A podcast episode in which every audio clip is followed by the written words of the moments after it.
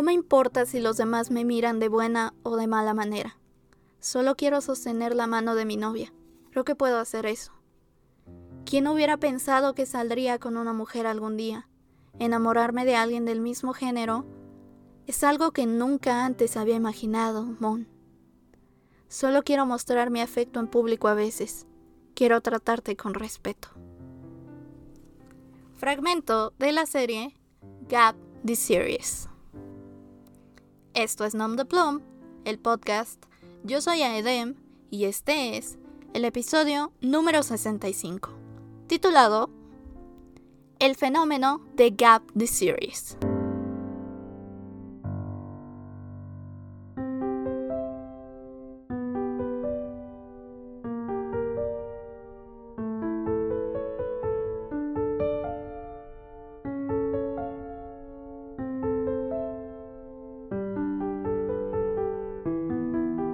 Bueno, como un paréntesis muy pequeño, hemos estado ausentes algunas semanas por diferentes situaciones, diferentes factores impidieron grabar los episodios, entonces a partir de hoy vamos a tratar de retomar con regularidad como antes.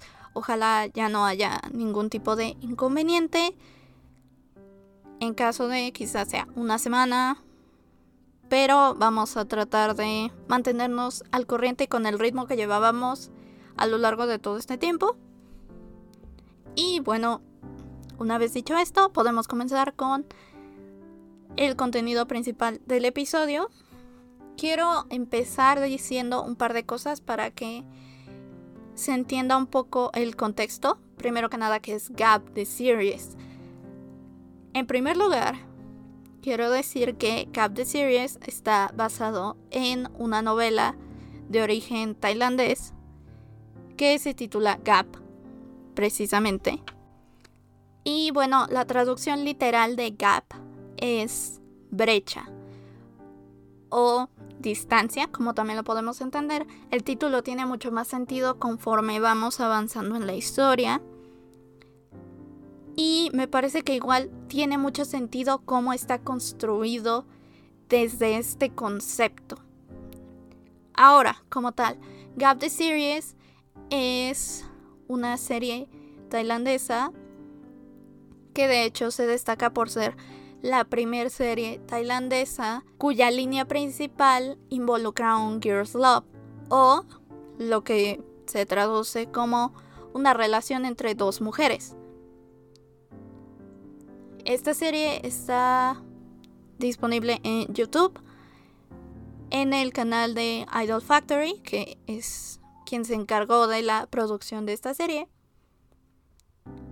Y bueno, si ustedes han visto doramas, me parece que es un formato muy similar a un dorama. Yo no he visto muchos doramas, he visto uno que otro episodio. Realmente no soy muy fan de este tipo de formatos, pero me parece que es muy similar la cuestión, por ejemplo, el humor de vez en cuando se parece mucho al de los doramas, por si consideran que es un poco parecido. Pues a mí también me pareció eso mismo. Y bueno,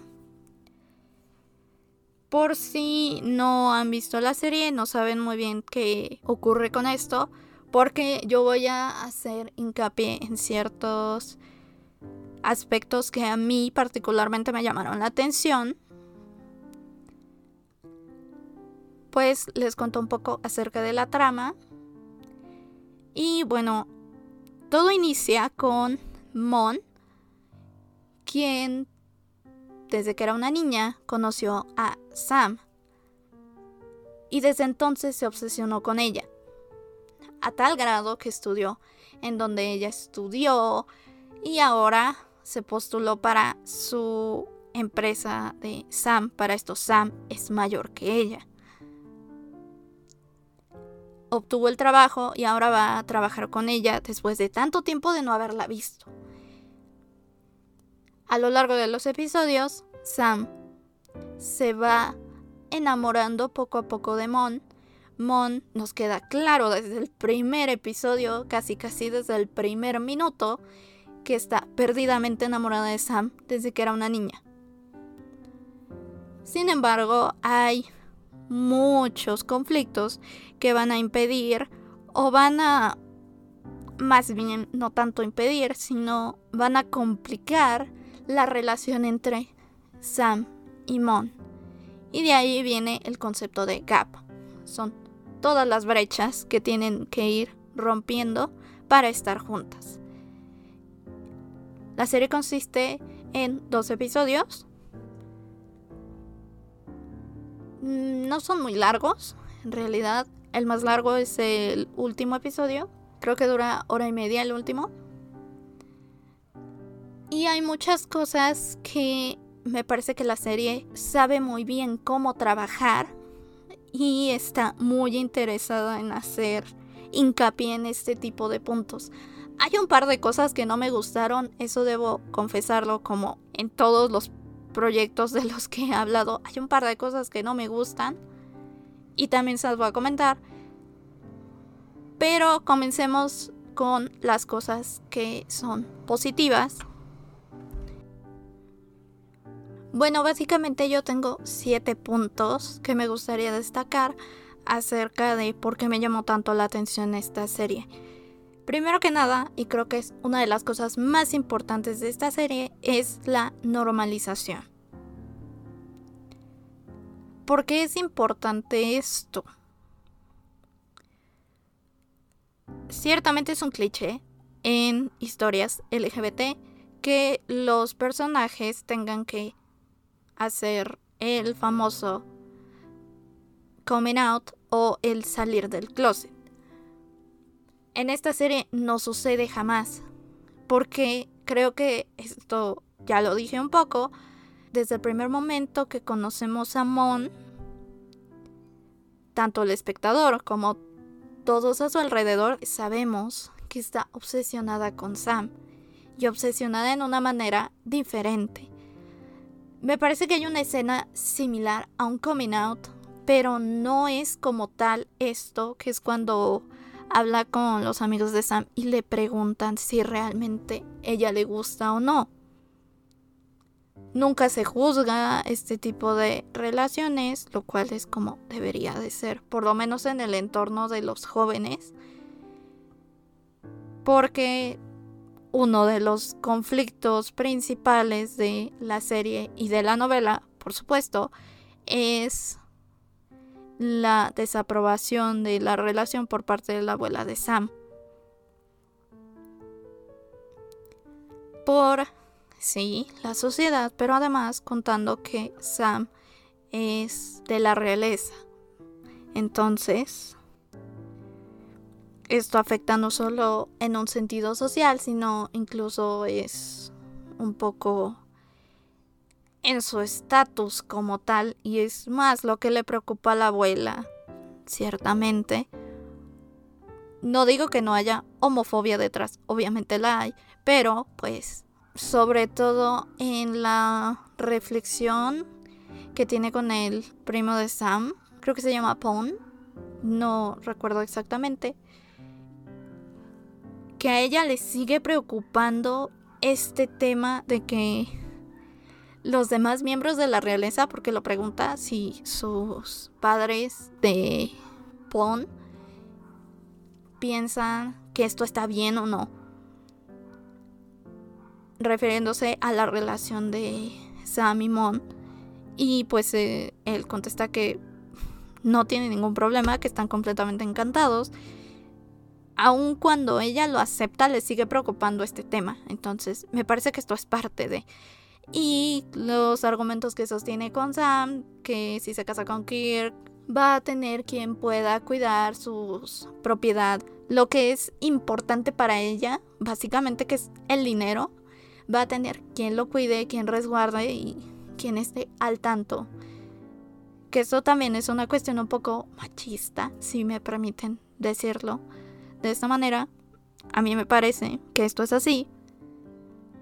Y bueno, no me quiero extender mucho en cada punto, entonces voy a ir con el siguiente, que es que la historia que viene a estallar, si bien la historia principal es la de Sam y Mon enamorándose, vemos que hay una historia detrás de Sam y Mon y que tiene mucho que ver con los miedos que tiene Sam, que es la historia de Song, su hermana mayor, que murió en un accidente automovilístico y que tenía una relación con una mujer que su abuela nunca aprobó y pues básicamente esta desaprobación provocó la muerte de Song. En la serie, en la novela se plantea de manera diferente. No les hago mucho hincapié en la novela porque yo voy a ser muy sincera, la novela no la he leído completa, entonces yo no puedo hacer gran opinión sobre la novela. Leí algunos capítulos, tengo nociones de algunas cosas. Sé que algunas cosas son diferentes y son muy diferentes. Pero yo por eso, eh, esto lo aclaro porque yo voy a hacer más hincapié en la serie. Obviamente, porque es lo que yo tengo presente. La historia de Song en la serie no está tan desarrollada, pero la premisa es muy simple. Esta historia le sirve como reflejo a Sam porque pues igual no solamente era una relación prohibida porque fuera una mujer, sino porque no era una relación con una persona de buena familia, que fue exactamente el mismo problema que tenía Sam con Mon. Por eso se refleja en ella. En ese sentido, pues la backstory está muy bien construida y muy bien colocada porque precisamente es lo que va a servir para el concepto que tienen los dos personajes, refiriéndome a Sam y a su abuela. Su abuela va a temer que la deje como lo hizo Song. Y es una de las razones por las que al final termina aceptando. Y Sam va a tener miedo que la abuela no la apruebe como lo hizo con Song. El tercer punto es referente a algo que es núcleo en la historia, que son los colores, siendo el rosa la representación de Mon y el gris y el negro, como que esta paleta de colores. También el blanco, porque en algunos episodios tiene blanco, porque combina con negro y gris es como esta escala de grises, podríamos decir, que representa a Sam.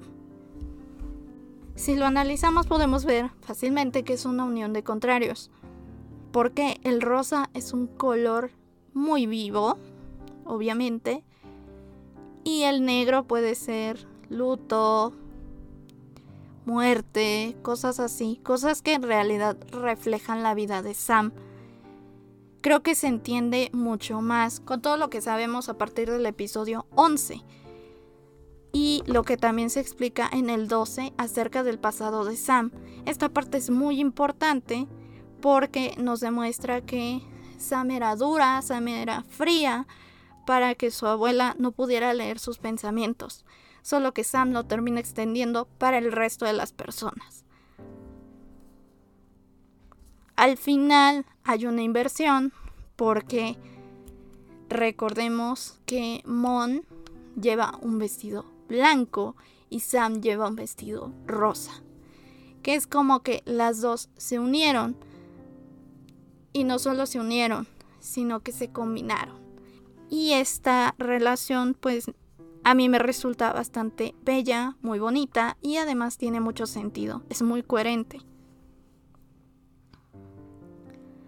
El cuarto punto tiene un poquito que ver con esto, que es la simbolización del fuego y el agua.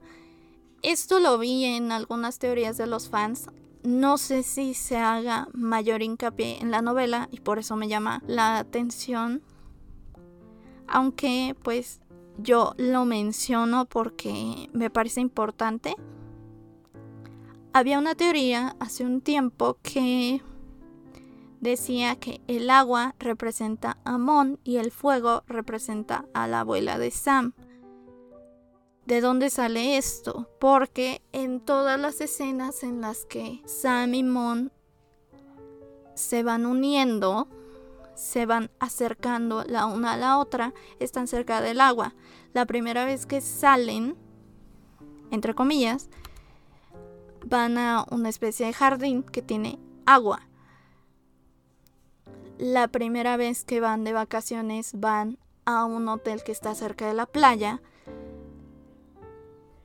Cuando se comprometen lo hacen cerca de una alberca, como que el agua siempre está presente en su historia. Mientras que el fuego representa catástrofe, representa desgracia, el fuego está de alguna manera como símbolo en la muerte de Song provocada por la abuela.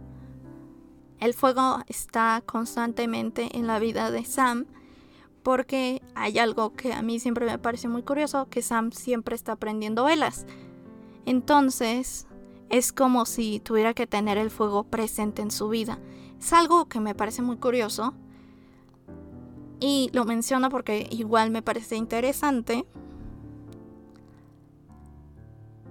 No sé si lo del fuego me queda completamente claro que sí sea real, pero el agua representando a Mon, el agua que puede representar calma,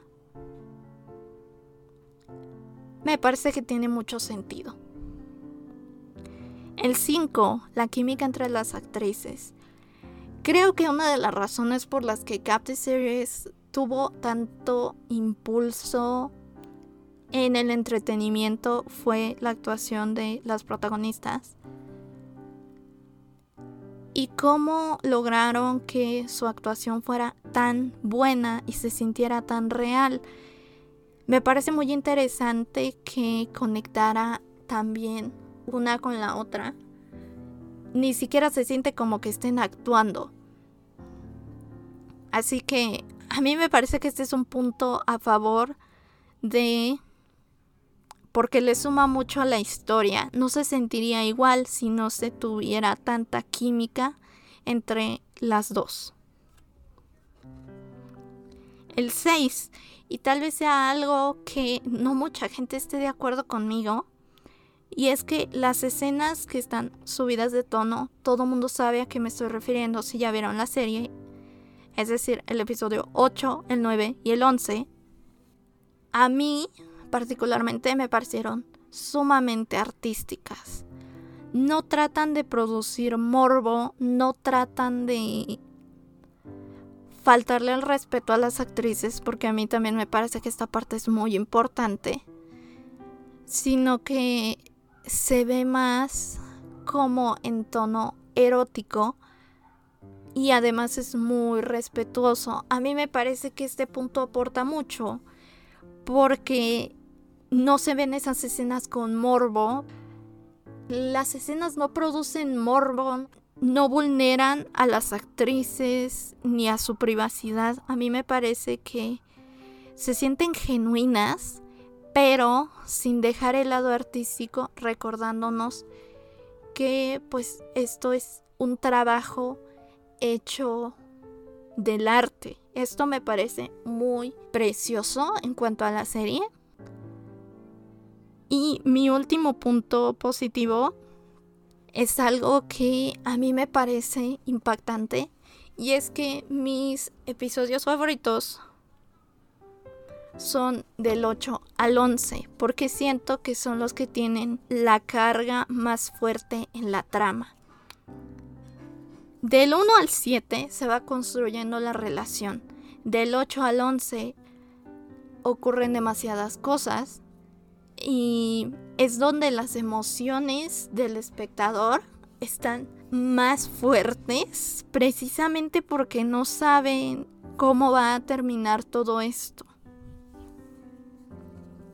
El 8 es como el punto más alto de emociones intensas porque es donde comienzan los conflictos. Es como una especie de choque de realidad porque La primera parte del episodio en realidad se trataba de concretar básicamente la relación, como lo llaman ahí, completar la misión. No voy a hacer tanto hincapié en esto porque creo que ya lo expliqué un poco en el anterior. Y la otra mitad del episodio, bueno, ni siquiera es la mitad, es el último fragmento del episodio. Comienza el conflicto entre que Sam sigue siendo la persona celosa que conocimos en los primeros episodios y Mon sigue recordando y teniendo en cuenta que Sam está comprometida. Entonces, todo esto explota y estuvo a punto de terminar muy mal. El 9 es la reconciliación. El 9 es uno de los episodios más bonitos, si me permiten decirlo, porque parece que trata de resolver muchas cosas. Sam se ve más comprometida, más segura y Mon comienza a verse más dispuesta a poner límites con Sam. Pero también hay unos ciertos conflictos que ya no son tan mayores y aquí es donde veo que comienza a verse diferente esta parte de la relación. Se ve mucho más madura, menos impulsiva y explosiva. El 10, aunque comienza con este conflicto que acarrea desde el 9, creo que lo podría vislumbrar como una especie de Edén. A mí me parece muy simbólico que estén en un lugar apartado de la ciudad, apartado de la sociedad básicamente, y que sea en este momento en el que decidan comprometerse, en el que se prometan una a la otra. Pero a la vez, al estar alejadas de la sociedad, se dan cuenta y es como esta especie de desengaño de que el mundo no es así, el mundo no es tan fácil y su situación y la brecha como tal no es tan fácil de romper como parece serlo allí. Y el 11, el 11 es el episodio más tenso y más potente. El 11 lleva las emociones a todos lados. Hay demasiadas cosas y demasiada información que retener. Lo único que siento que me falló un poco ahí es que el 11 se lleva toda la atención y el 12 ya no se siente tan potente como se sintió el 11 de tantas cosas que suceden. No digo que el 12 esté mal, simplemente ese detalle que el 11 acarrea demasiado y que se pudo haber trabajado un poco a la par en el 12, me parece un conflicto, es más bien mío que de la trama, porque yo ya tenía demasiadas expectativas desde el 11 eh, por todo lo que ocurrió en el 11, entonces el 12 ya no me impactó demasiado, sí me impactó, pero no tanto como el 11. Ahora, las cosas que no me gustaron, no voy a hacer mucho hincapié en ellas porque me parece que son cosas bastante simples que no tengo que explicar tanto. La romantización de los celos de Sam me parece terrible. Porque Sam es demasiado celosa, es demasiado posesiva y eso hay que decirlo en los fragmentos que he leído de la novela es mucho más celosa y posesiva. Así que me parece que la serie lo trabajó mejor. Hizo más digerible el personaje de Sam en cuanto a esto. Tal vez por eso a mí me agrada más el bloque del 8 al 11, porque Sam es menos posesiva. La segunda cosa que no me gustó fue que hay diálogos que me causaron conflicto. Por ejemplo, en el del 8 que dice que si completan la misión, entonces va a terminar con Kirk. Me parece que era un poco manipulador el diálogo, pero siento que esa es más una cuestión personal mía. Entiendo el punto romántico de manejarlo de esta manera, pero es una bandera roja que yo soltaría de ahí. 3. Que para el episodio 12 veamos a Kirk como un héroe. Kirk no es un héroe, no hizo... La mayoría de las cosas que hizo no estaban bien. De entrada con acceder a casarse con ella cuando ella no quería casarse con él y nunca lo había visto como nada más que un amigo, me parece terrible.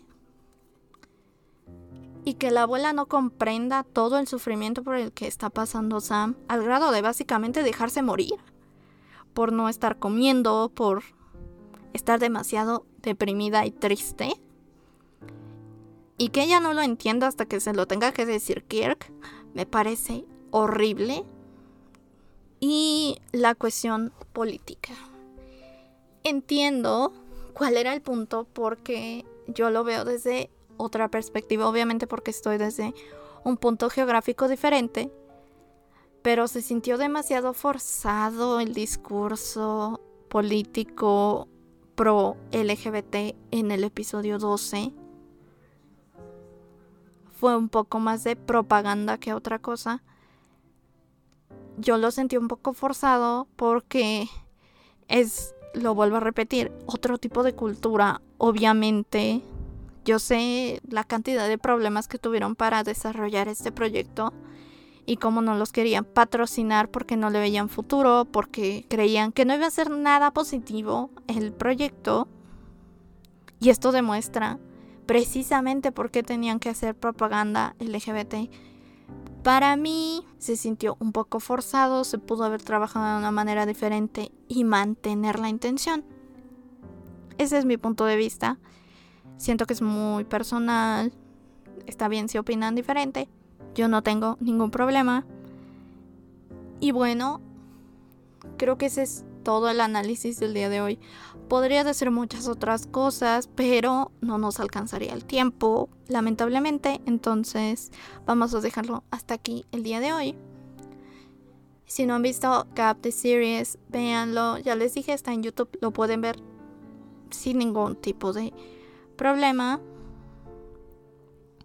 Si ya la vieron, cuéntenme qué les pareció, qué piensan, qué cosas les gustaron, qué cosas no les gustaron déjenmelo en los comentarios. Si están en YouTube, los leemos desde aquí. Si están en cualquier otro lado, los podemos leer por Facebook como Nom de Plum, por Twitter como arroba aedem-lit o también los podemos leer por el correo electrónico que es